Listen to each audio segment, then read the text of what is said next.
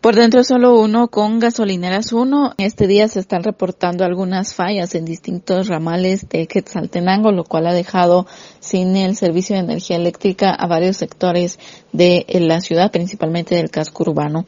Edgar Barrios, vocero de la empresa eléctrica municipal de Quetzaltenango, explica cuáles son estas fallas y principalmente las que ya están solucionadas. Claro que sí, en ese sentido pues queremos comunicar a la Policía General que eh, este día precisamente hemos tenido eh, dos fallas importantes en dos ramales principales.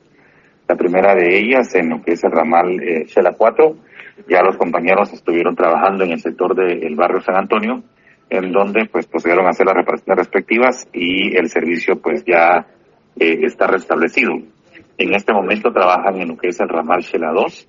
El ramal Shela 2 eh, ocupa una sexta parte de la ciudad y ya los compañeros también se encuentran haciendo trabajos importantes en eh, el mismo para que en el menor tiempo posible pues se resuelva esta falla que ha provocado que algunos sectores se encuentren sin energía este día en la ciudad de Quetzaltenango. Esperan que en el transcurso del mediodía o de la tarde puedan concluir con estos trabajos y así reanudar o restablecer el servicio de energía eléctrica en los sectores que actualmente no cuentan con este recurso. Con esto vuelvo a cabina, por fuera lo que prefieras.